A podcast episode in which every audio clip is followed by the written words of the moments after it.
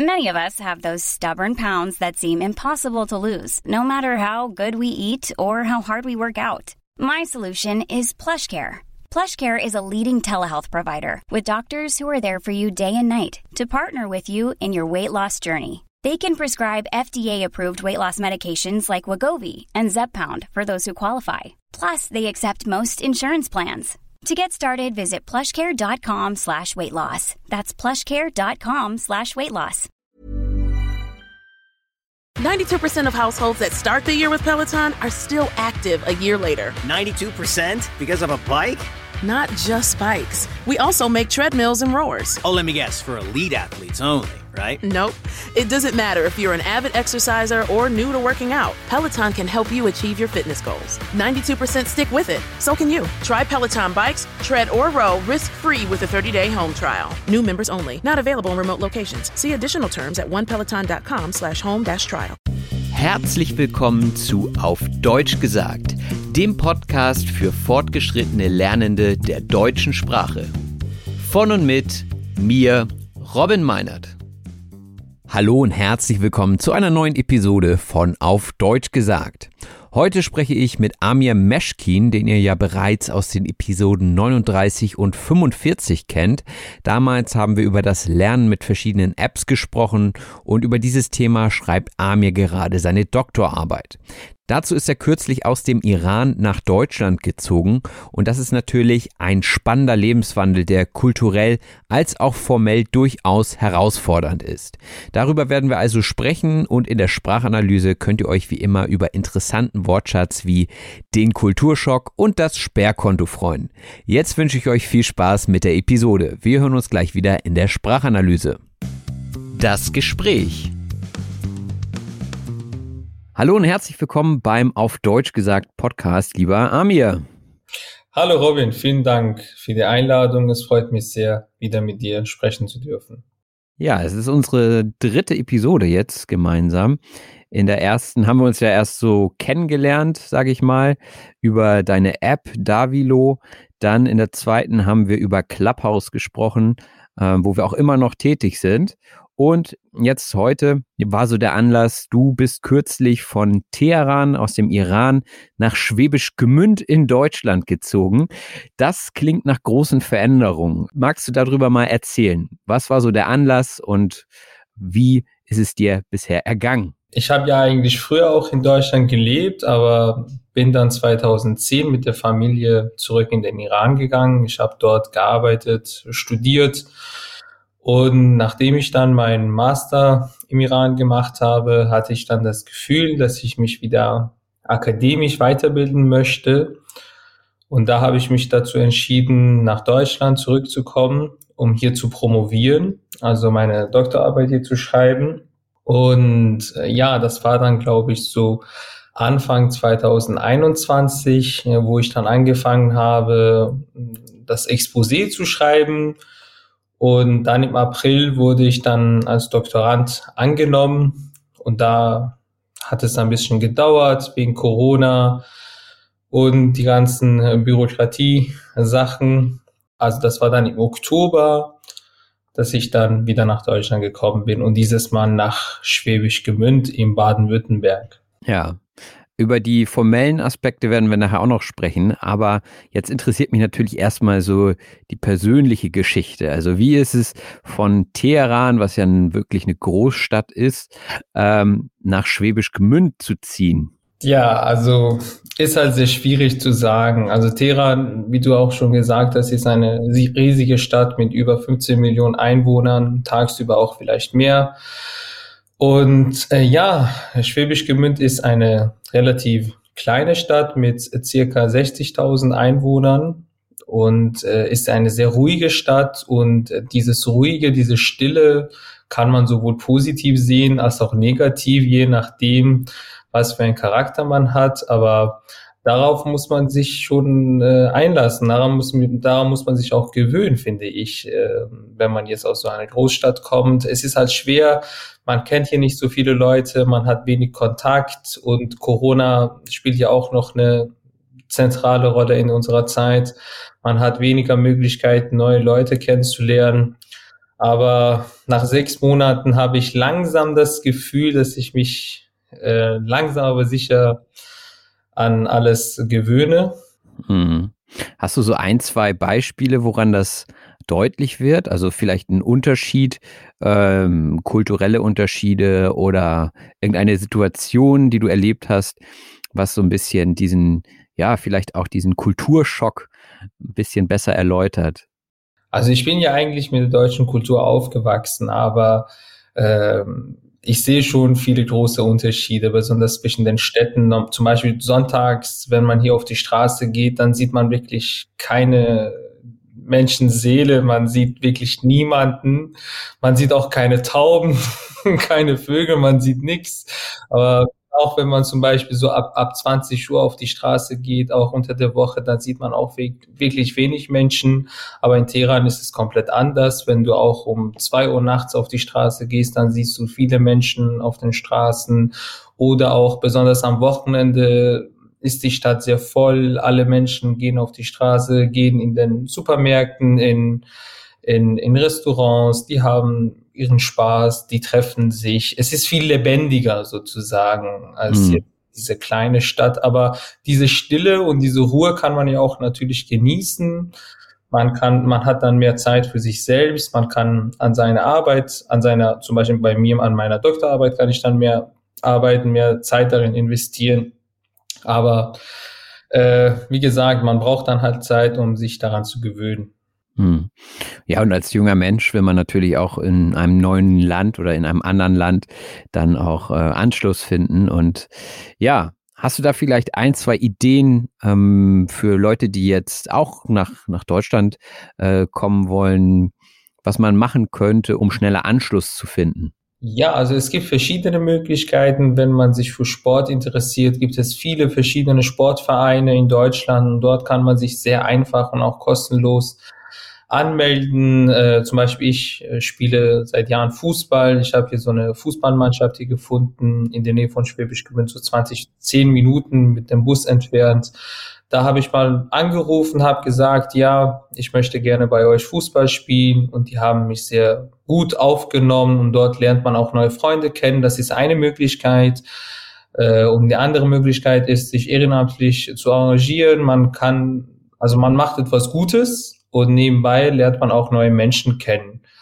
Das ist auch eine zweite Möglichkeit, finde ich. Ja, definitiv. Also wichtig ist, irgendwie unter Menschen zu gehen. Und ja, wenn man erstmal alleine in einem neuen Ort ist und vielleicht auch die Sprache noch nicht so gut spricht, das ist jetzt bei dir was anderes, aber ich denke da so an meine Zeit zurück äh, in England Klar, ich habe Englisch gesprochen, aber ich war jetzt lange nicht auf diesem muttersprachlichen Niveau. Ähm, und da sich dann zu trauen und in eine Diskothek zu gehen oder in eine Kneipe und dann irgendwie Leute kennenzulernen, das finde ich in der eigenen Muttersprache schon schwierig. Also das ist auch so Typfrage, glaube ich, ob man äh, eher so der extrovertierte Typ ist, der gerne Leute anspricht und dem das nichts ausmacht oder ob man eher schüchtern und zurückhaltend ist. Von daher ist die erste Zeit, glaube ich, immer etwas schwierig, wenn man nicht automatisch eingebunden ist. Also bei mir hatte ich das große Glück, in einer Schule zu arbeiten. Ich hatte direkt Arbeitskollegen und Kolleginnen. Ich hatte auch noch andere Fremdsprachenassistentinnen und Assistenten dabei. Also es hat sich automatisch ein Kontakt zu Menschen ergeben. Aber ich glaube, wenn man so einfach so ohne, vielleicht auch ohne Arbeit nach Deutschland kommen würde, dann wäre das erstmal schwierig, ja. Ähm, diese erste Zeit muss man, glaube ich, einfach ein bisschen durchstehen und versuchen, sich zu beschäftigen und äh, Kontakte zu knüpfen. Also auf verschiedensten Wegen, ja. Also du hast auch einen interessanten Punkt, finde ich, angesprochen. Also ich persönlich bin nicht der Typ, der jetzt alleine ins Café geht oder ins Kino geht, in eine Diskothek. Ich möchte gerne mit meinen Freunden etwas unternehmen und besonders für mich ist es dann halt auch immer schwieriger, alleine etwas zu unternehmen. Und dann lernt man auch in dieser Zeit, wo man ganz alleine ist, dass man auch mit sich selbst, äh, also ganz alleine auch viele Sachen machen kann. Man kann auch alleine ins Café gehen, sich einen Kaffee holen, dort vielleicht ein Stück Kuchen essen, bisschen äh, dort am Laptop arbeiten, auch man kann auch ganz alleine ins Kino gehen und ein, sich einen Film anschauen. Man braucht nicht unbedingt andere Leute, aber natürlich würde es mehr Spaß machen, wenn man das auch mit anderen das unternehmen könnte. Ja, auf jeden Fall. Also der Mensch ist ein soziales Wesen. Ich glaube, auf Dauer geht es nicht ohne soziale Kontakte. Und du hattest jetzt gesagt, du bist ja als Kind schon mal in Deutschland gewesen äh, für mehrere Jahre. Was würdest du sagen, hat sich verändert? Also ich meine, wenn man jetzt in meiner Position ist, ich habe Deutschland zwar auch aus verschiedenen Perspektiven kennengelernt, auch in der Zeit, wo ich in, in, in England war, hat man natürlich ein anderes Bild zu seiner Heimat bekommen. Aber nichtsdestotrotz war ich ja Großteil meines Lebens hier in Deutschland und ich bekomme so Veränderungen eher weniger mit. Das ist so, mh, hm, wenn man, wenn man dick wird, ne, das bemerkt man auch nicht, wenn man sich jeden Tag im Spiegel sieht. Aber wenn jemand anders einen dann sieht, der sieht sofort, oh, da äh, hat was stattgefunden. Und vielleicht hast du ja auch solche Erfahrungen gemacht mit Deutschland. Wie sieht es da aus? Ja, also dazwischen war es ja so, dass ich so ungefähr äh, zwölf Jahre, 13 Jahre nicht in Deutschland gelebt habe. Aber ich habe dann zwischendurch immer wieder in Deutschland Urlaub gemacht, äh, meine Freunde hier besucht. Äh, es hat sich schon vieles verändert, würde ich sagen, zum Beispiel die Sprache selbst. Äh, die, besonders die Jugendlichen verwenden Wörter, die für mich auch komplett neu waren. Und das sind eigentlich keine deutschen Wörter, das sind, sondern, sondern das sind Wörter, die aus einer anderen Sprache oder aus anderen Sprachen in die Deutsche gekommen sind. Hast du da ein Beispiel? Zum Beispiel äh, das Wort LAN habe ich sehr oft gehört. Am Anfang, als ich das gehört habe, habe ich an WLAN oder an LAN, an das Internet gedacht. Und so im Laufe der Zeit habe ich dann bisschen versucht zu verstehen, was das bedeutet. Und ich wollte auch nicht so direkt fragen, hey Leute, was bedeutet das, dies und das? Zum Beispiel, das bedeutet, hey Bruder oder hey Jungs, hey also das, das spricht man die anderen an halt. Und okay. war halt interessant. Also für mich war das komplett neu. Und ich habe gedacht, vielleicht ist es ein deutsches Wort, was ich nicht kenne. Da habe ich ein bisschen im Google gesucht, na, auch andere Leute gefragt. Und ja, wie gesagt, die Sprache hat sich ein bisschen verändert, aber eher bei den Jugendlichen, würde ich sagen. Bei den Älteren hat sich das äh, wirklich kaum verändert, da, da die auch wenig Kontakt haben zu den jüngeren Generationen würde ich mal sagen. Mhm. Ja gut, Jugendsprache ist immer etwas, was sich verändert. Also jedes Jahr gefühlt kommt ein Wort so richtig in Mode und äh, gerade als Lehrkraft bekommt man das dann auch mit. Also so, wenn man das dann ein, zwei Mal gehört hat, weiß man dann irgendwann auch, was die damit meinen. Aber ja, oftmals sind das ja auch so Wörter, die über das Internet, also die jetzt zum Beispiel aus Amerika dann übernommen werden, ne, oder irgendwelche Wortkreationen, die sie aus irgendeinem Film übernommen haben. Äh, ist auf jeden Fall spannend, also Jugendsprache. Und ich glaube, ich habe das hier im Podcast auch schon mal gesagt. Ich fühle mich da auch nicht so wirklich wohl mit, das Wort dann zu übernehmen, weil äh, irgendwann ist man halt auch nicht mehr Jugendlicher. Ne? und äh, dann kommt man so ein bisschen rüber, als wenn man cool wirken wollen würde. Und ja, das ähm, ist dann vielleicht eher peinlich als cool. Ich glaube, diese Wörter gehören zu den Wörtern, die eigentlich passiv bleiben sollten. Also man sollte diese kennen, aber nicht diese selber aktiv dann halt benutzen. Genau, ja. Viele, also ich sag mal so, der Dauerbrenner in Hamburg ist immer Digger also Digger wird immer benutzt und ich habe das überhaupt nicht in meinem Sprachgebrauch, aber es sind viele, viele Schülerinnen und Schüler, die das verwenden und die das nicht im Unterricht machen, Gott sei Dank. Aber sobald es zur Pause klingelt, hörst du sie nur noch Digger sagen. Also in jeder Situation, ja. ja, ja. Ist auf jeden Fall interessant, das Thema. Ähm, ja, wir wollten auch ganz gerne mal in Richtung formelle Angelegenheiten gucken, weil ja sicherlich einige Leute auch äh, Interesse daran haben, wie das überhaupt läuft, wenn man sich entscheidet, nach Deutschland zu kommen. Und erstmal die Frage an dich, was ist denn so der erste Schritt? Wie kommt das Ganze in Gang, nachdem du dich dazu entschieden hast, nach Deutschland zu gehen? Also äh, zuerst muss man dann wissen, ob man in Deutschland jetzt studieren möchte oder arbeiten möchte. Das ist äh, die erste Frage, die dann jeder für sich selbst beantworten muss. Wenn man sich dann dazu entscheidet, in Deutschland zu studieren, muss man sich halt bewerben bei den Unis.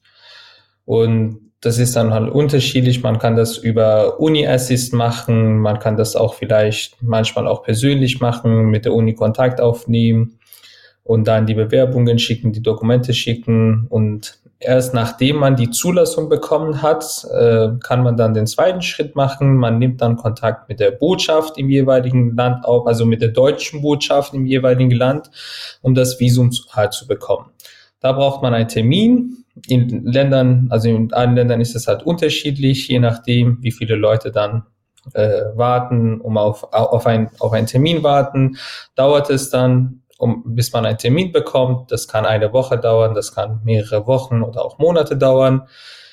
Und nachdem man den Termin bekommen hat, geht man dann zur Botschaft. Da muss man die, da muss man verschiedene Dokumente zeigen, zum Beispiel die Zulassung von der Uni, äh, Sprachzeugnisse, da muss man auch äh, Lebenslauf zeigen, äh, Motivationsschreiben muss man auch natürlich zeigen, auch der Botschaft geben. Außerdem braucht man einen Aufenthaltsnachweis. Das bedeutet, wie finanziere ich mich selbst in Deutschland?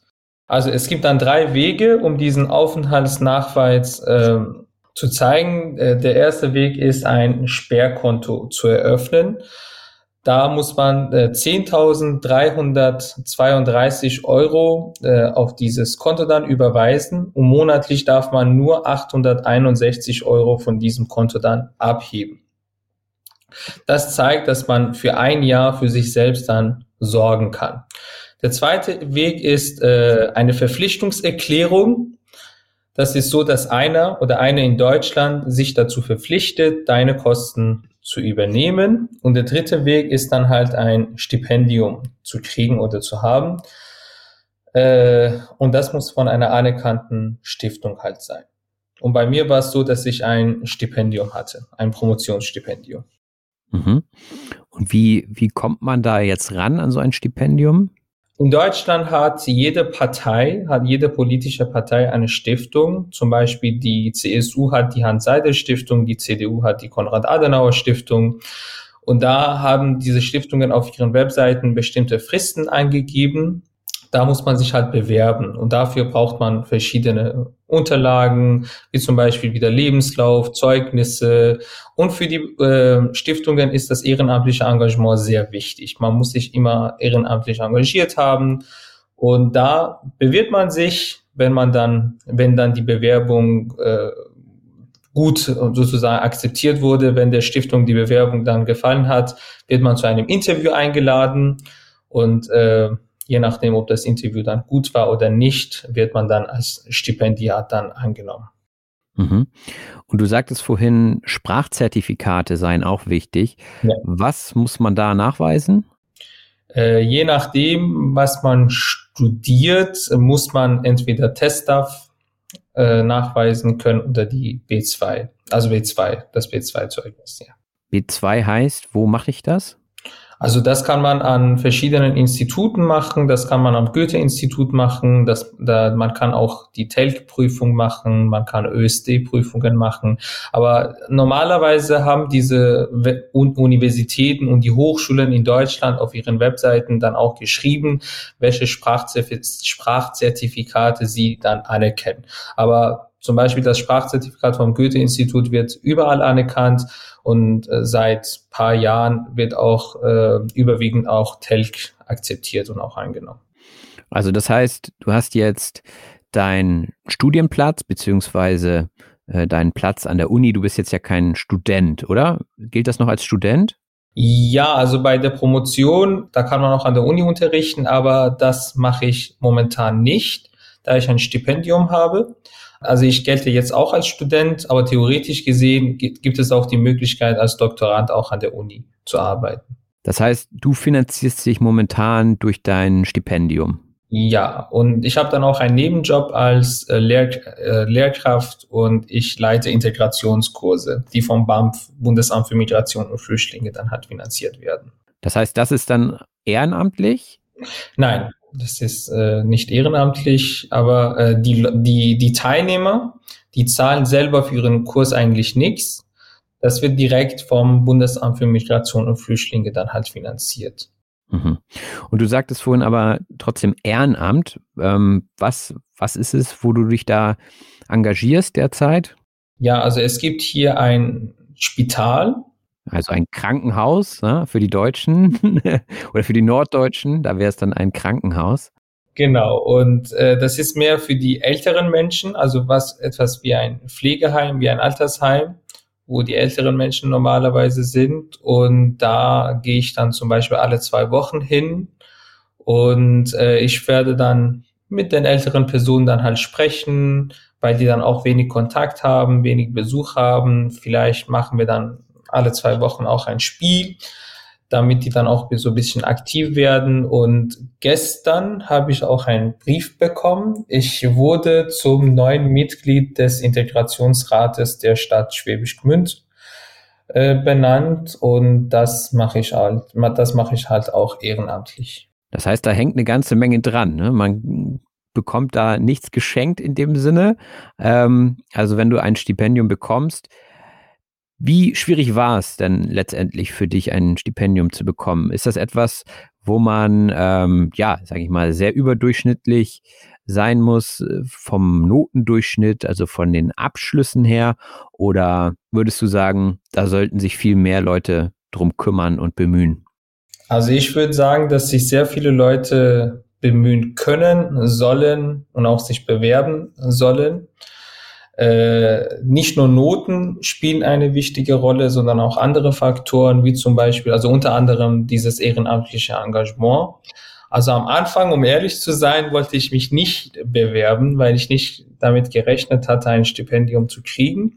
Mein Vater hat äh, mir immer gesagt, ja, also nachdem ich dann als Doktorand angenommen wurde, ja, bewirb dich doch jetzt für ein Stipendium. Das, scha das schadet ja nicht. Ähm, das Schlimmste ist, dass man eine Absage bekommt. Und da habe ich mich dann ein bisschen im Internet schlau gemacht, äh, habe dann die Hans-Seidel-Stiftung gefunden von der CSU und da habe ich gesehen, dass ich noch Zeit habe, mich dort zu bewerben. Dafür braucht man auch zwei Gutachten, Fachgutachten. Bei der Promotion braucht man zwei Fachgutachten. Bei der, bei den Studenten, die ihren Bachelor oder Master machen, brauchen die ein, ein Fachgutachten und noch ein Gutachten für ihr ehrenamtliches Engagement. Je nachdem, äh, also ich habe dann diese zwei Fachgutachten von meinen zwei äh, Betreuern dann halt gekriegt, geschickt und nach paar Tagen wurde ich dann angerufen von der Stiftung und die haben mich dann zu einem Interview eingeladen. Und allein dieser Anruf, äh, mit, mit dem Anruf habe ich auch nicht gerechnet. Ich habe mich sehr gefreut, dass die mich angerufen haben. Und das Interview verlief auch sehr gut. Das hat dann so ungefähr eineinhalb Stunden gedauert. Und da wird man befragt, zum Beispiel zu Themen, was man auch eigentlich studiert. Die wollen auch wissen, wie gut mein Fachwissen halt, also wie das Fachwissen der jeweiligen Person dann halt ist. Und äh, dann fra fragt man, die wird man gefragt, was, zum Beispiel zum Thema Politik, zum, zu den neuesten News, Nachrichten, was, äh, was in der Zeitung steht, wie, wie man sich so politisch orientiert. Und äh, nach paar Tagen, bei mir war es ein bisschen länger, nach paar Wochen, habe ich dann die Bestätigung bekommen und wurde dann äh, Gott sei Dank als äh, Promotionsstipendiat äh, angenommen. Aber ich würde dann allen empfehlen, sich zu bewerben. Äh, Schaden tut es überhaupt nicht. Das Schlimmste ist, dass man eine Absage bekommt. Und ich glaube, eine Absage ist wirklich nicht so schlimm. Du hattest gerade den Begriff Fachgutachten benutzt da kann ich mir jetzt nicht viel drunter vorstellen. Magst du das nochmal erzählen, was sich dahinter verbirgt? Ja, also ein Fachgutachten ist äh, etwas Schriftliches, was normalerweise ein Professor oder eine Professorin an der Universität verfassen muss. Und darin beschreibt die Person dann, wie gut zum Beispiel ich mich in meinem Fachbereich auskenne, was mich auszeichnet, welche Stärken ich habe, was ich bis jetzt geleistet habe halt. Also eine Empfehlung von jemandem, der viel Ahnung hat, sagen wir mal so. Also ein Empfehlungsschreiben von jemandem, der viel Ahnung hat. Ja, das ähm, hört sich auf jeden Fall machbar an. Also klar, es ist immer mit ein bisschen Aufwand verbunden, aber man möchte natürlich auch ähm, am Ende was dafür bekommen. Und ich denke, der Deal ja, ist ganz gut, dass man dann eben anstatt arbeiten zu müssen nebenher doch auch finanzielle Unterstützung bekommt. Aber nicht nur die finanzielle Seite ist sehr gut, sondern auch die anderen Seiten. Also wenn man ein Stipendium von seiner Stiftung bekommt, dann hat man die Möglichkeit, verschiedene Veranstaltungen äh, jährlich zu besuchen. Und dort lernt man sehr viele neue Menschen kennen, da lernt man neue Freunde kennen. Da hat man auch die Möglichkeit, sich selber fortzubilden, weiterzubilden und die, die veranstalten, die organisieren Veranstaltungen zu allen Themen. Das kann Politik sein, das kann bestimmte wissenschaftliche Themen sein und auf jeden Fall würde ich das wirklich allen Studierenden und Studentinnen und Studenten weiterempfehlen. Das bringt definitiv was. Okay, das war jetzt so die, die Seite, hm, ich sag mal, Universität und Ausbildung. Man braucht aber ja irgendwo auch einen Ort, um zu wohnen. Wie bist du da vorgegangen? Wie hast du deine Wohnung gefunden? Ja, auf der Webseite meiner Uni äh, stand, äh, dass ein neues Gebäude hier in der Stadt eröffnet wurde. Und äh, da gab es auch eine Adresse. Da habe ich mich ein bisschen erkundigt, habe dann auch gesehen, äh, wie die Wohnungen halt, wie viel die Wohnungen halt kosten, wie groß die Wohnungen halt sind und die Bilder haben mich überzeugt, die haben mir gefallen und da habe ich mich dann auch beworben, habe dann Gott sei Dank eine Zusage gekriegt. Aber normalerweise ist es nicht so einfach wie bei mir. Da muss man schon viel suchen. Es gibt verschiedene Webseiten, bei denen man, beziehungsweise auf denen man nach Wohnungen suchen kann. Aber dort findet man wirklich alle Arten von Wohnungen große Wohnungen, kleine Wohnungen, WGs.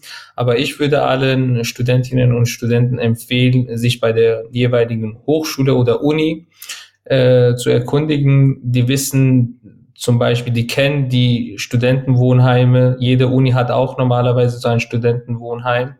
Oder es gibt, die haben auch bestimmte Webseiten, auf denen Studierende selbst äh, WGs, also Wohngemeinschaften gründen. Dort kann man auch fündig werden.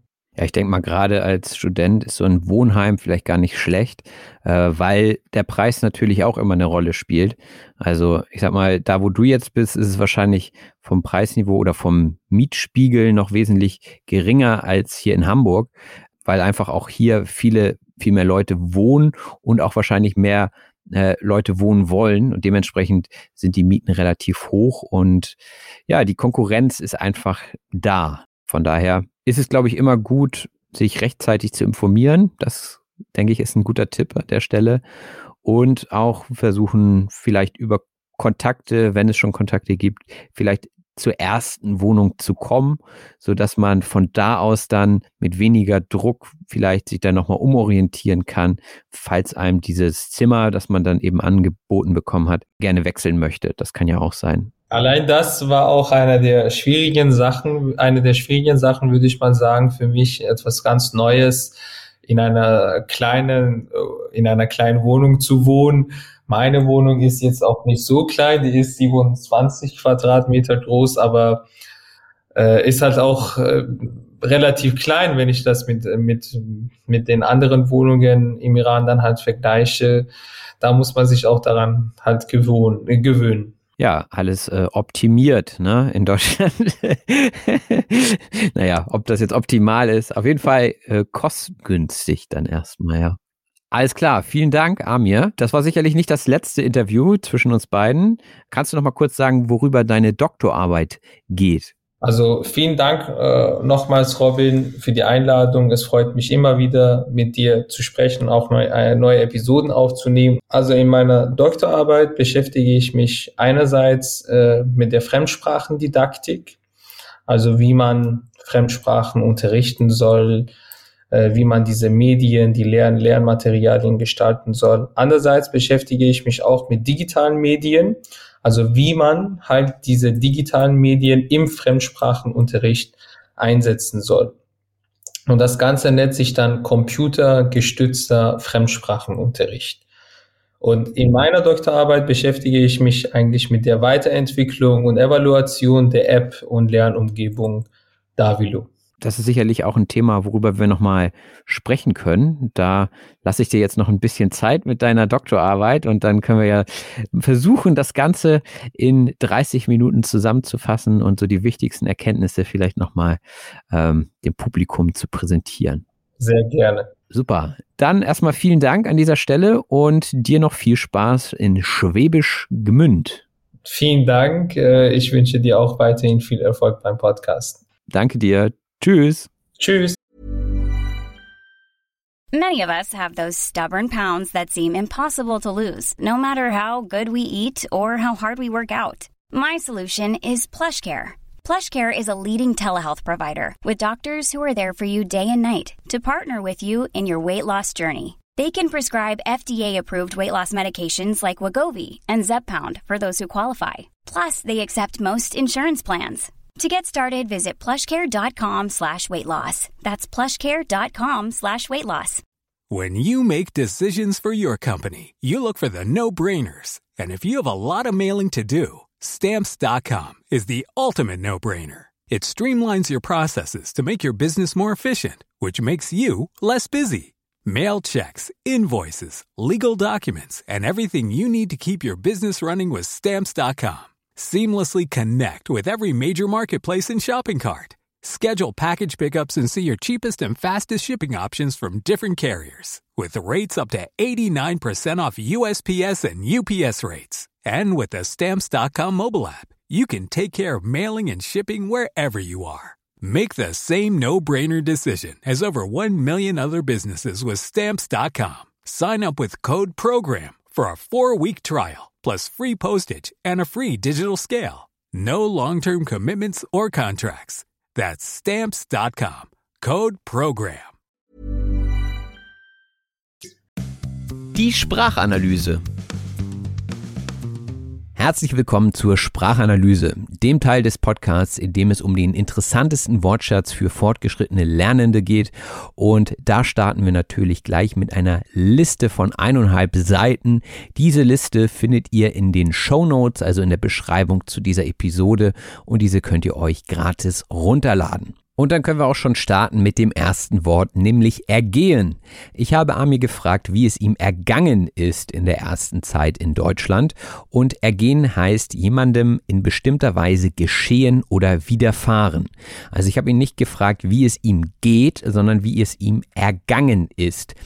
Das klingt zwar sehr ähnlich, ist aber ein leichter Unterschied, denn hier geht es eher darum, was ihm widerfahren ist, also was ihm geschehen ist. Etwas, was er gar nicht so stark beeinflussen kann. Zum Beispiel, wie waren die Umstände, wie war die Situation, als er nach Deutschland gekommen ist. Äh, wurde er gut aufgenommen von den Leuten oder wurde er eher abgelehnt? Also das ist die Frage nach dem, wie ist es dir ergangen? Und Amje lebt natürlich nicht einfach so in Deutschland, sondern er promoviert. Promovieren heißt eine Dissertation, also eine Doktorarbeit schreiben. Und das tut man dann zu einem bestimmten Thema. Und vorher, bevor man loslegt mit dem Schreiben, muss man ein Exposé verfassen. Das Exposé ist eine schriftlich niedergelegte, erläuternde Darstellung über das, was man vorhat zu schreiben. Also eine kurze Zusammenfassung oder ein Ausblick auf die Doktorarbeit. Und dadurch, dass Amir gerade promoviert, ist er Doktorand mit D hinten. Der Doktorand ist jemand, der an seiner Dissertation schreibt. Natürlich gibt es auch die weibliche Form, die Doktorandin.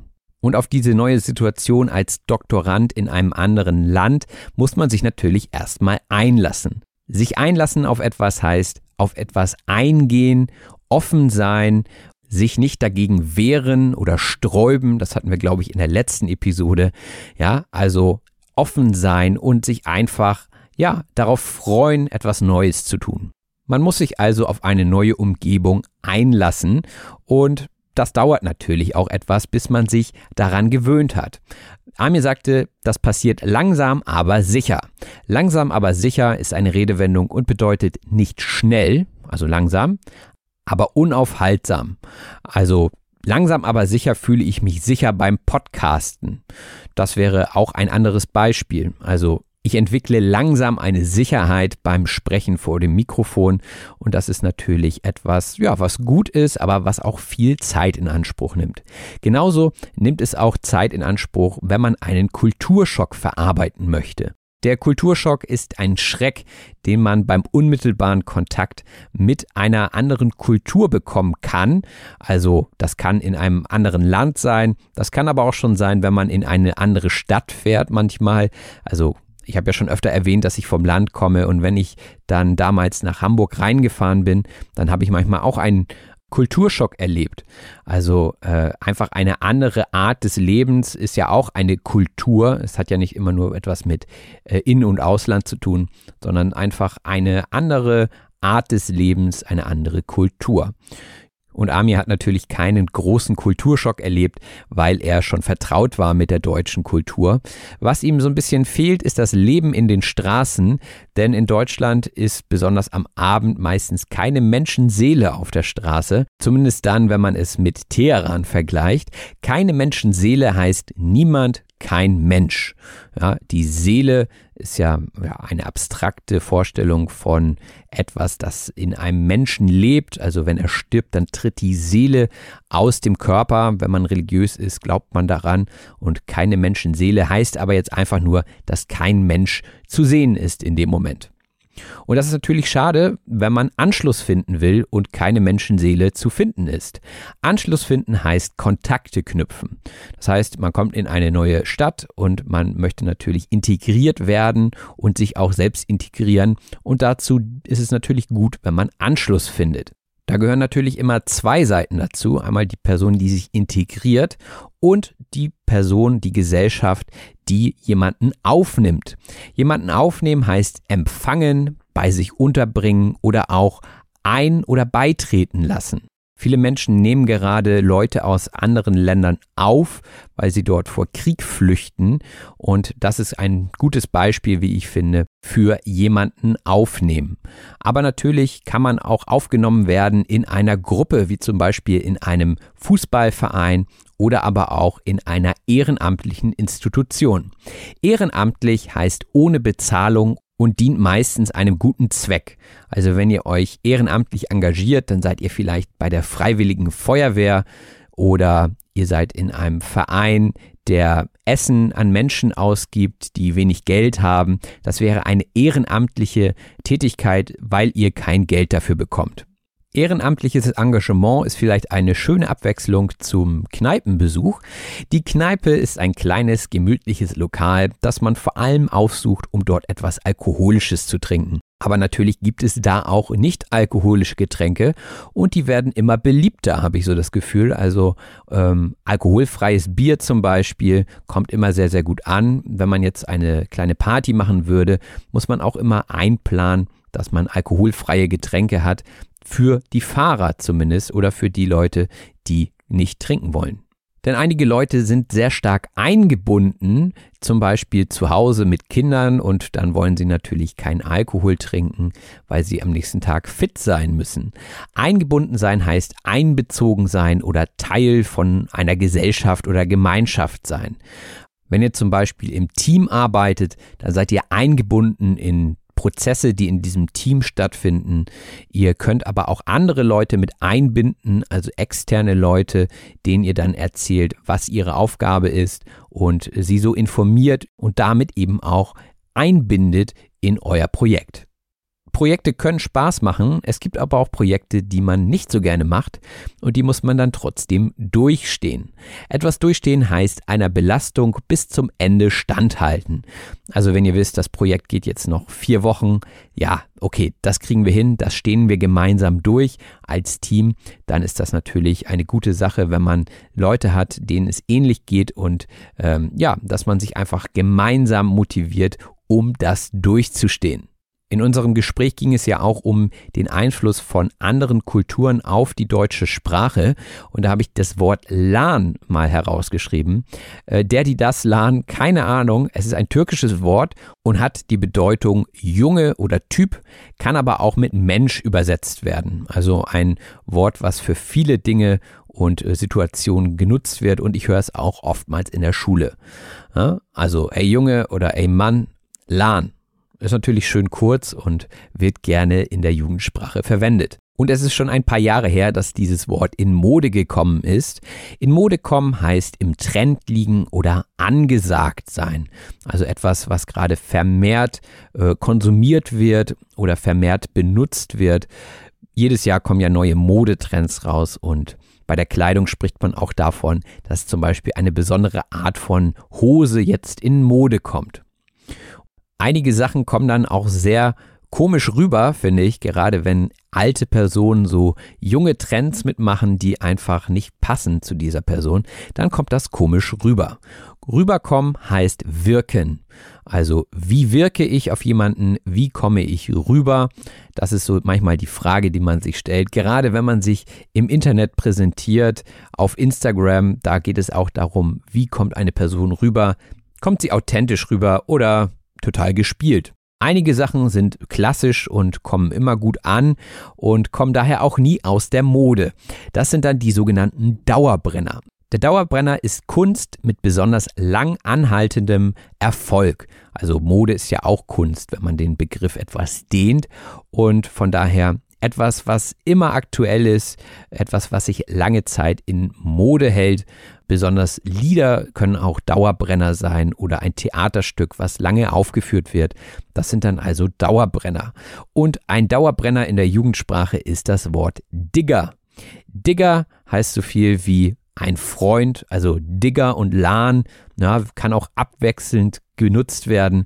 Digger ist etwas, was aus Hamburg kommt ursprünglich von dicker abgeleitet, also von jemandem, der etwas dicker ist, aber es ist keine Beleidigung, also ihr sagt nicht damit aus, dass die andere Person dick ist, sondern es ist einfach eine jugendliche Ansprache. So solltet ihr wahrscheinlich nicht reden, wenn ihr hier in Hamburg seid und an der Universität eure Zulassung bekommen wollt. Die Zulassung ist die Erlaubnis oder Genehmigung zu etwas. Also eine Zulassung zur Universität, zur Hochschule. Ja, ihr braucht also ein Schreiben, worauf bestätigt wird, dass ihr zugelassen seid, dass ihr aufgenommen wurdet an dieser Hochschule. Und wenn ihr diese habt, dann geht ihr damit, wenn ihr aus dem Ausland kommt, zur Botschaft. Die Botschaft ist eine diplomatische Vertretung eines Staates am Regierungssitz eines anderen Staates. Also ihr habt wahrscheinlich eine deutsche Botschaft in eurem Land und da müsst ihr das Ganze dann einreichen, um ein Visum zu bekommen. Das Visum ist eine Bestätigung eines fremden Landes, dass Einreise, Durchreise oder Aufenthalt erlaubt sind. Also wenn ihr nicht aus der EU kommt, dann braucht ihr wahrscheinlich ein Visum, um hier dauerhaft arbeiten oder auch leben zu können. Und damit ihr die Erlaubnis bekommt, in Deutschland zu leben, braucht ihr vielleicht unter anderem ein Sperrkonto. Das Sperrkonto ist ein Konto bei der Bank, über das nur beschränkt oder gar nicht verfügt werden darf. Also ihr müsst einen bestimmten Geldbetrag hinterlegen auf einem Konto und dieses Konto dient dann eurer finanziellen Absicherung. Wenn ihr selbst nicht genügend Geld habt, dann braucht ihr eine Verpflichtungserklärung von einer Person, die in Deutschland für euch haftet. Also eine Absicherung der Kosten für den Lebensunterhalt zugunsten eines Drittstaatsangehörigen. Also meinetwegen, ihr kommt aus Kolumbien und ihr wollt hier studieren oder arbeiten, dann braucht ihr jemanden in Deutschland, der genügend Geld auf dem Konto hat und euch vertraut und im Zweifel dann einspringt, wenn ihr kein Geld mehr habt. Noch besser ist natürlich, wenn ihr ein Stipendium bekommt. Das Stipendium ist eine von öffentlichen Stellen, also von Stiftungen, für eine bestimmte Zeit bzw. für eine bestimmte Arbeit gewährte finanzielle Unterstützung für Studierende. Lange Definition, aber ich denke, ihr kennt das Prinzip. Also diese Organisationen haben Geld zur Verfügung für einen bestimmten Zweck, für bestimmte Personen und wenn ihr das bekommt, dann seid ihr Stipendiat oder Stipendiatin. Das ist also jemand, der ein Stipendium erhält. Und dieses Stipendium bekommt ihr, wie gesagt, von einer Stiftung. Die Stiftung ist die Institution, deren Vermögensmasse auf Dauer einem bestimmten Zweck gewidmet ist. Ihr müsstet also erstmal herausfinden, welche Stiftungen es überhaupt gibt und für welche Zwecke diese Stipendien anbieten und euch dann dementsprechend bewerben. Vielen Stiftungen ist auch das ehrenamtliche Engagement wichtig, hatte Amir erzählt, und er ist ehrenamtlich im Spital tätig. Spital ist österreichisch, äh, schweizerdeutsch und glaube ich auch süddeutsch für Krankenhaus. Also hochdeutsch würde man sagen das Krankenhaus und da unten sagt man das Spital. Und dann sagte ich, naja, da hängt ja schon viel dran.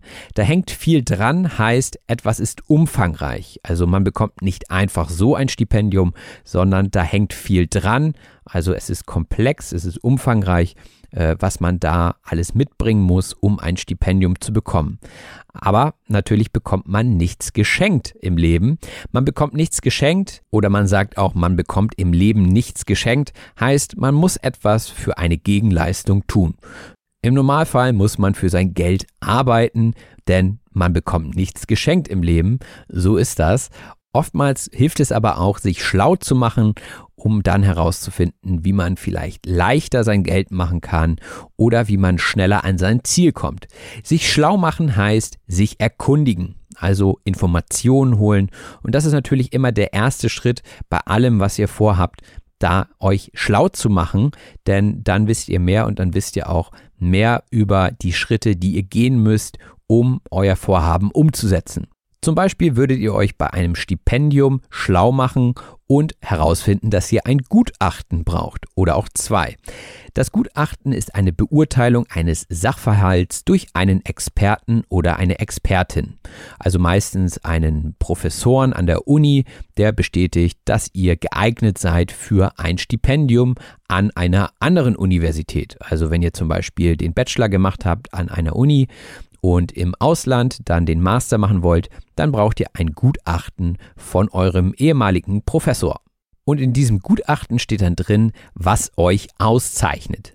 Jemanden auszeichnen heißt aus einer Menge positiv herausheben bzw. kennzeichnen. Also was könnt ihr, was sind eure Kompetenzen, das steht in diesem Gutachten drin und damit kann derjenige, der es liest, auch sehen, was euch ausmacht bzw. was euch auszeichnet. Und wenn dann alles fertig ist und alles geklappt hat, dann könnt ihr euch natürlich nach einer Wohnung umschauen, zum Beispiel in einem Studentenwohnheim. Das Studentenwohnheim ist ein Wohnheim für Studierende, also ein Haus, wo viele Studierende drin wohnen. Und natürlich sollte man sich vorher erkundigen über die Gegebenheiten vor Ort, also wie viele Leute wohnen da, äh, sind die vielleicht ganz nett, wie viel kostet die Wohnung. Ja, man muss sich erkundigen. Erkundigen heißt sich informieren, genauso wie sich schlau machen, also ein Synonym. Und auch sollte man sich vielleicht erkundigen, wo man den Mietspiegel einsehen kann. Der Mietspiegel ist eine Tabelle, aus der der übliche Mietpreis für einen Wohnraum zu ersehen ist. Also ihr könnt eine Tabelle für euren Ort sehen und dann seht ihr, aha, so und so viel Quadratmeter kosten normalerweise in dieser Ausstattung so und so viel Euro. Und dann habt ihr natürlich einen guten Überblick über die Mietpreise in eurer Region. Und das war sie auch schon wieder, die Liste zur Sprachanalyse. Wenn euch das Ganze gefällt, dann schreibt doch gerne eine positive Rezension, gebt mir fünf Sterne auf Spotify oder auf Apple Podcasts. Und ja, dann können sich noch mehr Leute über diesen Inhalt freuen. Jetzt geht es nochmal weiter mit einer kurzen Zusammenfassung. Ich werde jetzt alle Wörter aus dieser Liste in eine Geschichte verpacken. Diese ist improvisiert und soll dazu dienen, dass ihr die Wörter alle nochmal hört, vielleicht wiedererkennt im besten Fall und sie nochmal in anderen Kontexten kennenlernt. Also viel Spaß mit dem Schnelldurchlauf. Ich weiß nicht, wie es euch ergangen ist im Studium, aber ich mochte nie so gerne Hausarbeiten schreiben. Deswegen möchte ich auch nicht promovieren. Äh, das Exposé alleine wäre mir schon zu viel. Ich möchte mich also momentan nicht darauf einlassen, Doktorand zu sein.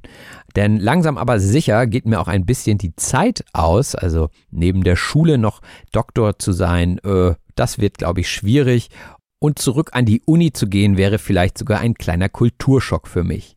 Denn ich würde keine Menschenseele dort kennen. Ich müsste erst wieder Anschluss finden und hoffen, dass mich irgendjemand aufnimmt in seine Gruppe. Ehrenamtlich betätigen müsste ich mich wahrscheinlich nicht, das tue ich ja schon hier mit diesem Podcast. Und Zeit für einen Besuch in der Kneipe wäre wahrscheinlich auch nicht mehr drin, weil ich einfach schon zu eingebunden bin in viele andere Dinge. Und dann müsste ich diese Zeit einfach nur durchstehen und das will ich natürlich nicht. Vielleicht würde ich auch einige Leute gar nicht mehr verstehen an der Universität, wenn sie sagen, ey, Lan, komm mal rüber, Digger, komm mal rüber, du wirkst irgendwie so alt, was ist da los? da würde ich mich wahrscheinlich nicht so wohl fühlen. Das sind ja so die Dauerbrenner in der Jugendsprache und deswegen werde ich mich auch nicht mehr um eine Zulassung bemühen. Ich meine, ich hätte es ja einfach. Ich müsste nicht zur Botschaft laufen, ich bräuchte kein Visum, kein Sperrkonto und auch bräuchte ich keine Verpflichtungserklärung. Ein Stipendium würde ich natürlich trotzdem nehmen und das könnte ich auch bekommen, theoretisch, wenn ich mich darauf bewerben würde. Also das gilt nicht nur für Leute aus dem Ausland. Dann wäre ich Stipendiat und würde von einer Stiftung finanzielle Unterstützung bekommen. Aber wie gesagt, das möchte ich alles nicht tun, denn dann hätte ich vielleicht zu viel Stress und würde am Ende im Spital landen. Naja, wahrscheinlich würde man mich eher ins Krankenhaus fahren, hier oben im Norden. Also da hängt einfach zu viel für mich dran und ich weiß, man bekommt nichts geschenkt, aber ich habe mich schon schlau gemacht und es wären mir einfach zu viele Seiten, die ich dort schreiben müsste und ich bin mir gar nicht sicher, ob ich ein Gutachten bräuchte für eine Doktorarbeit, aber wahrscheinlich braucht man schon irgendeine Empfehlung. Ich weiß es nicht, denn irgendwas muss mich ja auszeichnen, um diese Doktorandenstelle zu bekommen. Und zurück in ein Studentenwohnheim möchte ich ehrlich gesagt nicht. Das weiß ich schon, da brauche ich mich nicht mehr zu erkundigen. Und der Mietspiegel ist in Hamburg ja sowieso relativ hoch, aber ich bin mit meiner Wohnung zufrieden, von daher alles gut. Und dann sind wir auch schon wieder am Ende dieser Episode angelangt. Vielen Dank fürs Zuhören an dieser Stelle. Und wenn du noch mehr auf Deutsch gesagt Podcasts in deinem Leben haben willst, kannst du mal auf Patreon vorbeigucken. Da gibt es jede Woche eine extra Episode zu einem bestimmten Wort. Dieses Wort findest du auch als Instagram Reel bei Instagram, also folge auch gerne dem Podcast auf Instagram oder auch auf Facebook. Es ist alles vernetzt, ja, es ist eine Geschichte, die zusammenläuft. Ja, und zu diesem Wort findet ihr dann also einen kurzen Podcast, so drei bis fünf Minuten auf Patreon. Auch findet ihr auf Patreon die Transkriptionen zu den Episoden. Also wenn ihr das hier hört, dann gibt es auch schon den Text bei Patreon. Auch trifft sich die Patreon-Gemeinde regelmäßig zu einem kleinen Plausch, also zu einer kleinen Unterhaltung in der Gruppe. Also wenn du all das nicht verpassen willst, dann komm jetzt gerne zu Patreon und unterstütze den Podcast. Auch kannst du den Podcast finanziell über PayPal unterstützen, falls Patreon nichts für dich ist. Ja, und wie immer freue ich mich natürlich, wenn ihr diese Podcast-Episode teilt, wenn ihr anderen Leuten vom Podcast erzählt und diese Gemeinde einfach immer größer wird. Bald gibt es auch YouTube. Ich weiß, einige haben schon gefragt und warten schon. Äh, ich bin gerade noch in der Vorproduktion, also ihr müsst noch drei Monate vielleicht warten und dann geht es auch los auf YouTube. Also bleibt dran, bleibt gespannt und ich freue mich auf die nächste Episode. Macht es gut, bis bald euer Robin. Das war auf Deutsch gesagt. Vielen herzlichen Dank fürs Zuhören. Wenn dir der Podcast gefällt, lass es andere Leute durch eine Rezension wissen. Wir hören uns in der nächsten Episode.